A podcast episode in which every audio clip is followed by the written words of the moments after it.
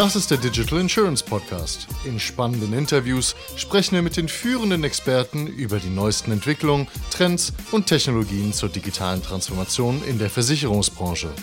Die Babyboomer gehen in Rente. Das sind jetzt nach Rechnung knapp ein Drittel aller Erwerbstätigen. Ist das eine Gefahr oder eine Chance für Vermittler? Und wie relevant ist hier ein digitales Angebot? Das bespreche ich heute mit Maximilian Beck, Vorstand Operations und IT bei der Idealversicherung in Berlin. Willkommen zum Podcast, Max.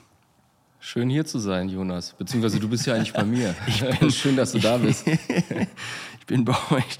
Die Ideal kennen ja jetzt die meisten. Ne? Wir haben ja kürzlich einen Podcast gemacht mit Rainer Jakobus und dir zur Überschussbeteiligung.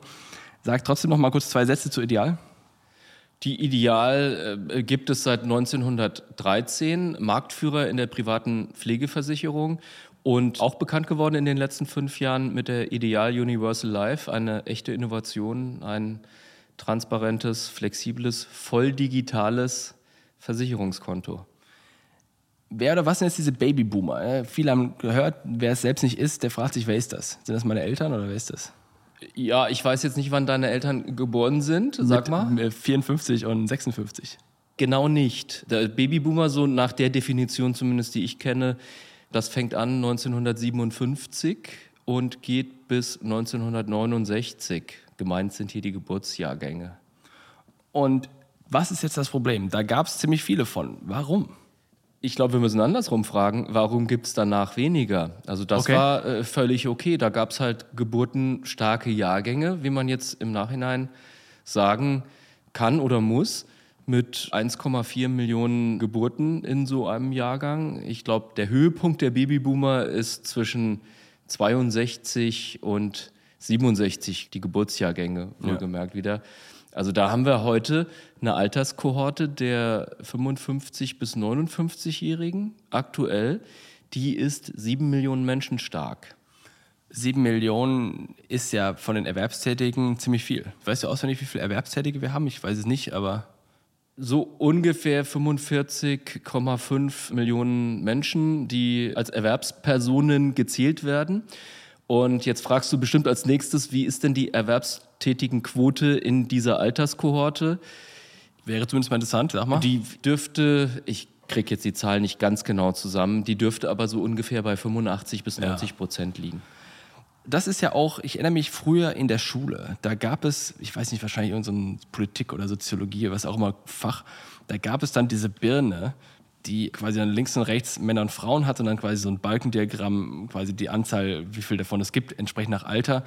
Das sind die, also die quasi diese breiten Bauch dieser Birne quasi verursacht ja. haben, oder? Also, dass du Birne sagst, ist natürlich schon mal. Äh, da, ist keine Birne mehr, da, ne? Äh, das darf auch gar keine Birne sein. Das muss eine Pyramide sein.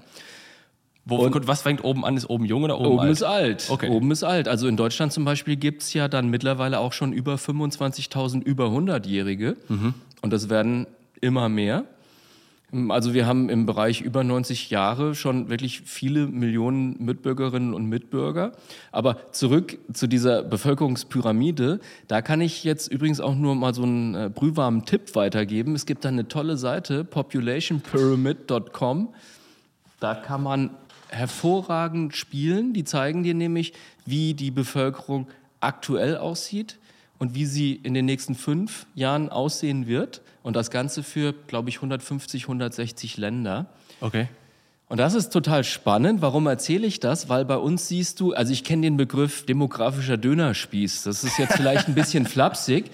Aber so sieht er halt aus. Der wurde irgendwann mal Mitte der 90er geprägt. Da war ja Professor Raffelhüschen damals schon immer mit seiner Generationenbilanz unterwegs. Und 95 war ja schon völlig klar, was passieren würde, weil man hatte ja schon gesehen, wie viel weniger Babys 75 und in der Folge geboren wurden. Und damit war klar, diese Pyramide wird irgendwann keine Pyramide mehr sein, sondern sie entwickelt da so einen Bauch und das sind die heute 55 bis 60-Jährigen. Also da schlagen diese Balken links und rechts, Männer, Frauen eben deutlich aus.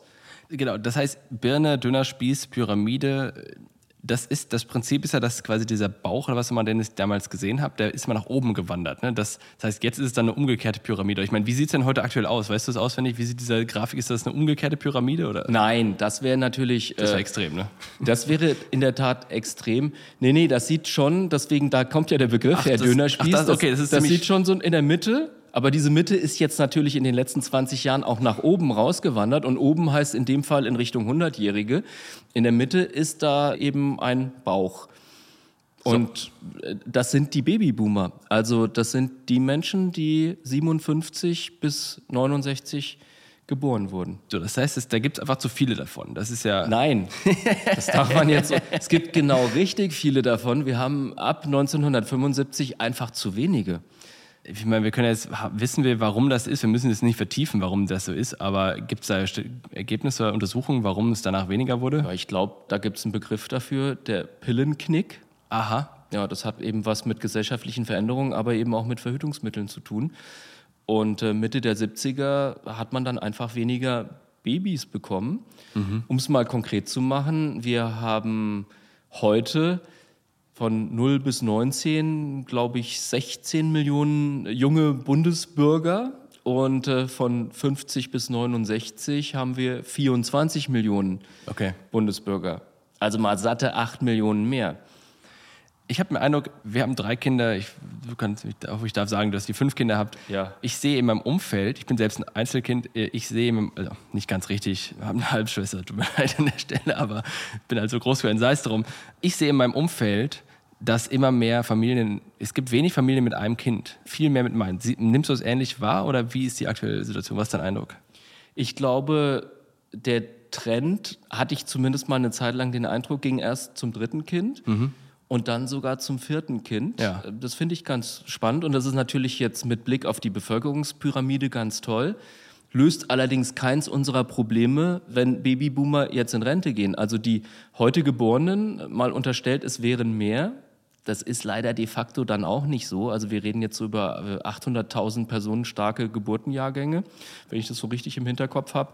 Das ist schon deutlich weniger als früher. Da hatten wir 1,4 Millionen in der Spitze. Und da fehlt jetzt natürlich, was nachwächst. So, das heißt, Sie gehen jetzt in Rente. Da gehen jetzt diese 24 Millionen oder wie viel auch immer, gehen in Rente. Das kann man ziemlich genau sagen übrigens, weil kürzlich ist das Statistische Bundesamt mit der Info rausgekommen, dass bis 2036, glaube ich, also ziemlich genau in den nächsten 15 Jahren, 30 Prozent der erwerbstätigen Bevölkerung in den Ruhestand gehen. Das ist so. Das war so ein kleines Alarmsignal, was durchaus auch für Aufsehen gesorgt hat. Jetzt muss man ja sagen, das dürfte ja eigentlich keinen überraschen, denn es ist Nein, ja seit, nicht. seit, wann auch mal, seit 62 oder 67 klar, wie viel ja. geboren sind. Was nicht ganz so klar ist, dass danach so wenig nachkam. Das ist aber auch seit aber auch 75 ist, und folgende klar. Genau, das ist auch seitdem klar. Also Mitte der 90er wusste man, da kam ich in die Finanzdienstleistung und ähm, wenn du Vorsorge berätst und verkaufst, ist das natürlich ein wichtiges Thema. Insofern kann ich mich gut daran erinnern, dass der genannte Professor Raffelhüschen aus Freiburg damals schon äh, unterwegs war und gesagt hat, es ist jetzt schon völlig klar, was kommen wird. Der hat es ja durchsimuliert. Also der hat die Bevölkerungspyramide, das, was du auf dieser Seite, die ich genannt habe, ganz gut auch nachvollziehen kannst, die lässt er dann in den nächsten fünf bis zehn bis 15, 20 Jahren durchwachsen, sozusagen. Was er ja nicht weiß, ist, wie viele Kinder dann eben, sagen wir mal, in 23 und Folge geboren wurden. Was wir aber ganz genau wissen, ist, wie viele Kinder in 21 geboren oder auch nicht geboren wurden. Richtig. Was heißt das jetzt für, wir können jetzt volkswirtschaftlich das analysieren, auch nicht zu tief, aber im Grunde geht viel Arbeitskraft verloren. Das ja. heißt, magst du dich aus dem Fenster lehnen? Was heißt das für die Volkswirtschaft? Müssen wir dann mit Wachstumseinschränkungen ja, also rechnen? Erstmal schrumpft die Bevölkerung tatsächlich von heute 84 Millionen, zumindest in den Prognosen, die ich gesehen habe, in Richtung 75 Millionen in den Jahren zwischen 2030 und 2050. Jetzt mal unterstellt, die Zuwanderung bleibt so, wie man es da angenommen hat, ähm, ist das erstmal ein Fakt. Das lässt sich ja nicht mehr umkehren. So, das was heißt 10 Prozent weniger Wirtschaftsleistung, wenn man jetzt mal so ein bisschen Ja, es gibt weniger Konsumenten, es gibt weniger Erwerbstätige. Also jetzt mal nach ganz schlichter volkswirtschaftlicher Logik kann es auch in Summe weniger Gegenwert von produzierten Gütern und Dienstleistungen geben. Es sei denn, die Produktivität würde dramatisch steigen. Richtig, genau. Das ist, da kann man auch einen komplett eigenen Podcast, glaube ich, drum machen, wie das geht. Aber mit kann. anderen Leuten dann, die, die da kompetenter wären. Einverstanden. Wenn wir jetzt über Altersvorsorge, über Vermittler reden, über Makler reden, müssen wir vielleicht einmal kurz klären, Makler, Vermittler, AO, was ist jetzt der richtige Begriff, über den wir hier reden oder packen wir alles in einen Topf? Ja, wenn ich mir das Register angucke der vermittelnden Kolleginnen und Kollegen, also seit 10. August kann man ja nicht mehr reingucken, weil es da einen Cybervorfall gab, aber das nur am Rande, dann sehen wir da jetzt noch 190.000 Menschen. Das waren übrigens auch ungefähr 2010, als das Vermittlerregister noch eine neue Errungenschaft war, 260.000 oder sogar mehr. Also ähm, mal erste Information am Rande, die Zahl der äh, Vermittelnden ist deutlich zurückgegangen, wird natürlich auch deutlich zurückgehen in den nächsten 10 bis 15 Jahren. Da sind wir wieder bei erwerbstätiger Bevölkerung. Weil das, viele Babyboomer das sind. Ja, natürlich.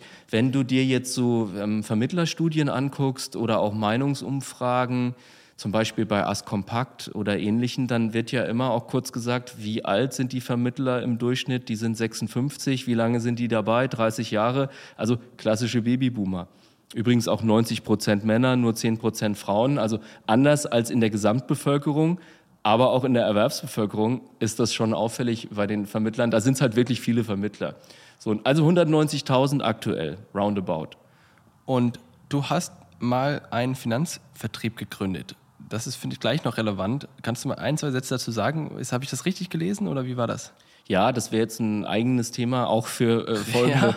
Podcasts. Aber in der Tat habe ich im Finanzvertrieb angefangen. Das war, glaube ich, 1996 in Hamburg und bin dann 2002 auch wirklich in die Selbstständigkeit gegangen mit einem eigenen Vermittlungsunternehmen.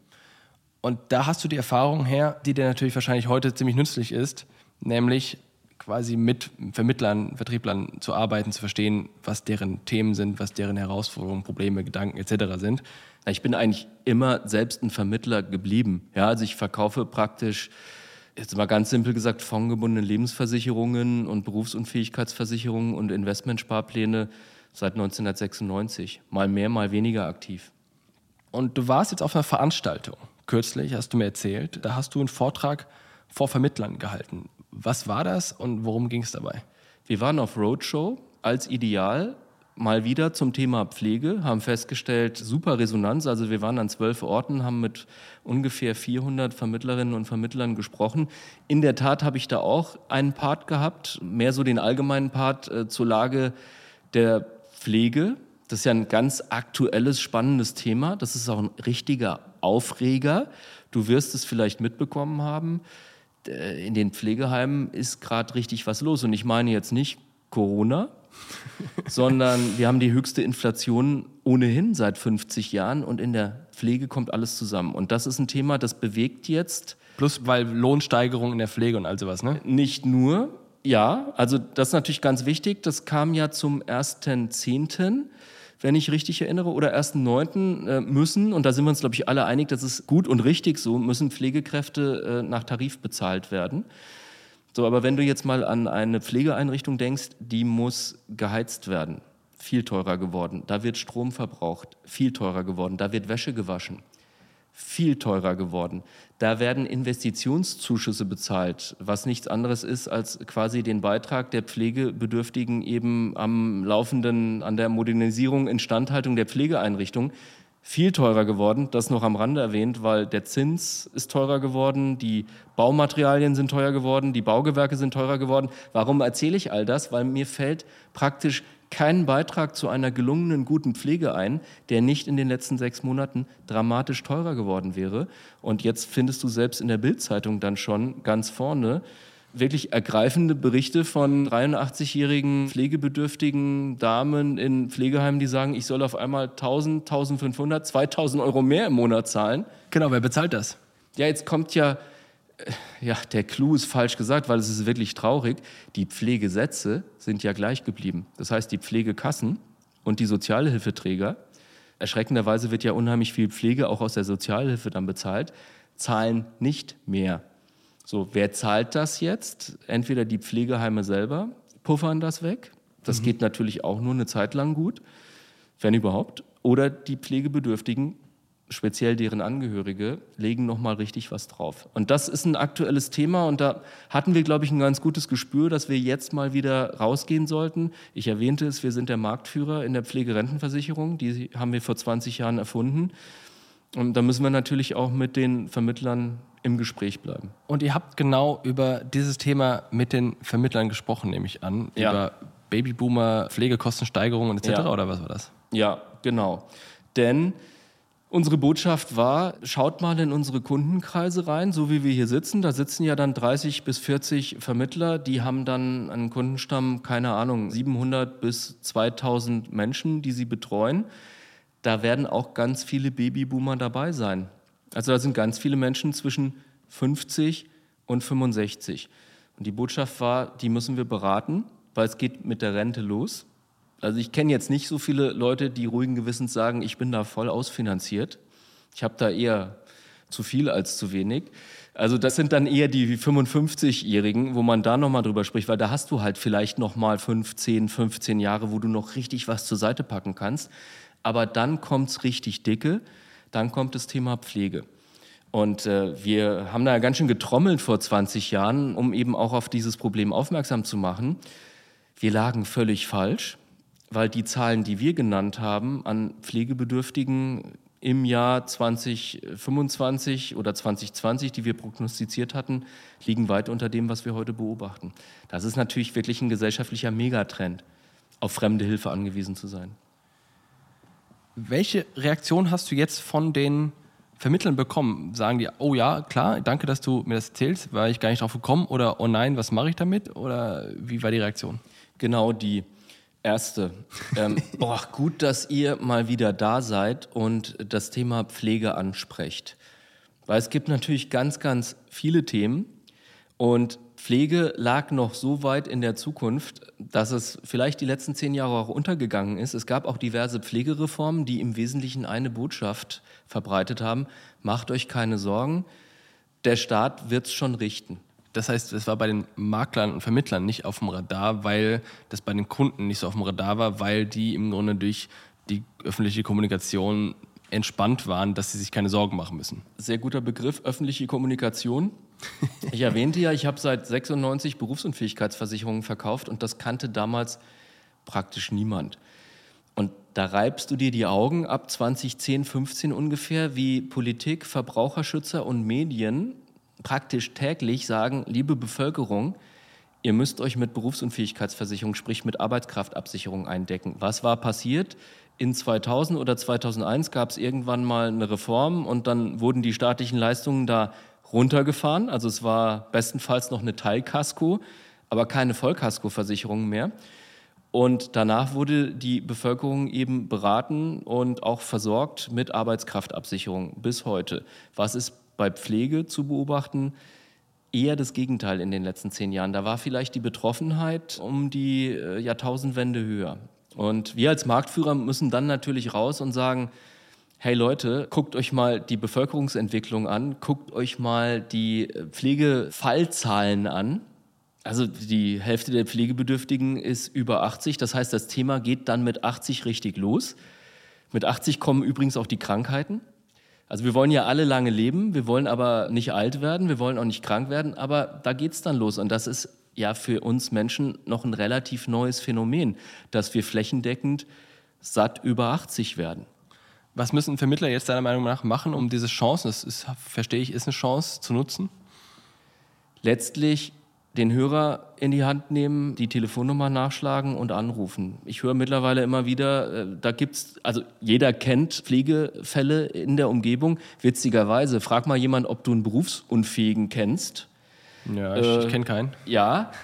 Kennst du Pflegebedürftige? Da klickert Eher schon. Eher schon. Also zumindest kennt jeder irgendwie eine Situation, die kürzlich im Bekanntenkreis passiert ist, wo plötzlich der Pflegebedarf da ist. Also wo Mutter, Vater auf fremde Hilfe angewiesen sind. Und das stellt die Familie wirklich dann in den nächsten Jahren auf den Kopf. Und die Herausforderung ist, dass das in der öffentlichen Kommunikation noch nicht so als dramatisches Thema Ja. diskutiert wird. Ja, das ist Deswegen der Bezug zur Berufsunfähigkeitsversicherung, das ist eigentlich viel näher liegend, viel dramatischer und wird trotzdem in der Öffentlichkeit viel weniger besprochen. Liegt vielleicht daran, dass es halt auch einfach ein wahnsinnig belastendes Thema ist. Ja, was Arbeitskraftabsicherung anbelangt, da wissen wir, die meisten, ähm, die dann tatsächlich berufsunfähig werden, werden eigentlich relativ schnell wieder aktiv, also werden reaktiviert und machen was anderes und sind dann wieder happy. Bei der Pflege ist es anders. Ähm, da gibt es halt praktisch keine Reaktivierungen. Es dauert heute viel länger. Früher war das ein relativ kurzes Phänomen. Und seit wir viele dementielle Erkrankungen haben, sehen wir da eben auch wirklich Pflegedauern an die zehn Jahre ran. Also das hat sich auch wirklich tatsächlich verändert in den letzten 10 bis 15 Jahren. Du sagst, Pflegerente ist euer Produkt. Das impliziert ja, dass du einzahlst, und korrigiere mich, wenn es anders ist, aber du zahlst ein und dann hast du im Grunde zum Zeitpunkt der Pflegebedürftigkeit quasi ein Kapitalstock, den du dann für diese Pflege ja. einsetzt. Wenn du jetzt anfängst, auf die Babyboomer zuzugehen, die im Grunde jetzt kurz vor dieser Rente stehen, haben wir ja gerade besprochen, dann haben die ja nicht mehr viel Zeit, um hier einzuzahlen. Oder ist das falsch? Ja, das ist genau richtig. Das ist äh, wie mit der Versicherung von so ziemlich jedem biometrischen Risiko. Je früher du anfängst, desto erreichbarer ist der Versicherungsschutz, weil dein Gesundheitszustand ist ein wichtiges Thema in dem Fall eben es noch hergibt, dass du überhaupt Versicherungsschutz bekommst, also ins Kollektiv reinkommst. Und der Beitrag, den du in Summe bezahlst, wird der gleiche sein. Also ob du eine BU mit 20 oder mit 40 kaufst, äh, du wirst am Schluss die gleichen Beiträge bezahlt haben bis 67. Und ob du Pflege mit 43 kaufst oder mit 63, es wird der gleiche Beitrag sein. In der Summe. In der Summe. Nur halt über einen kurzen Zeitpunkt, dementsprechend mehr pro Monat so. oder Jahr. Kommst du jetzt später, dann kommst du genau in dieses Dilemma rein: Versicherbarkeit, Bezahlbarkeit. Der dritte Faktor in diesem Dilemma ist die Betroffenheit.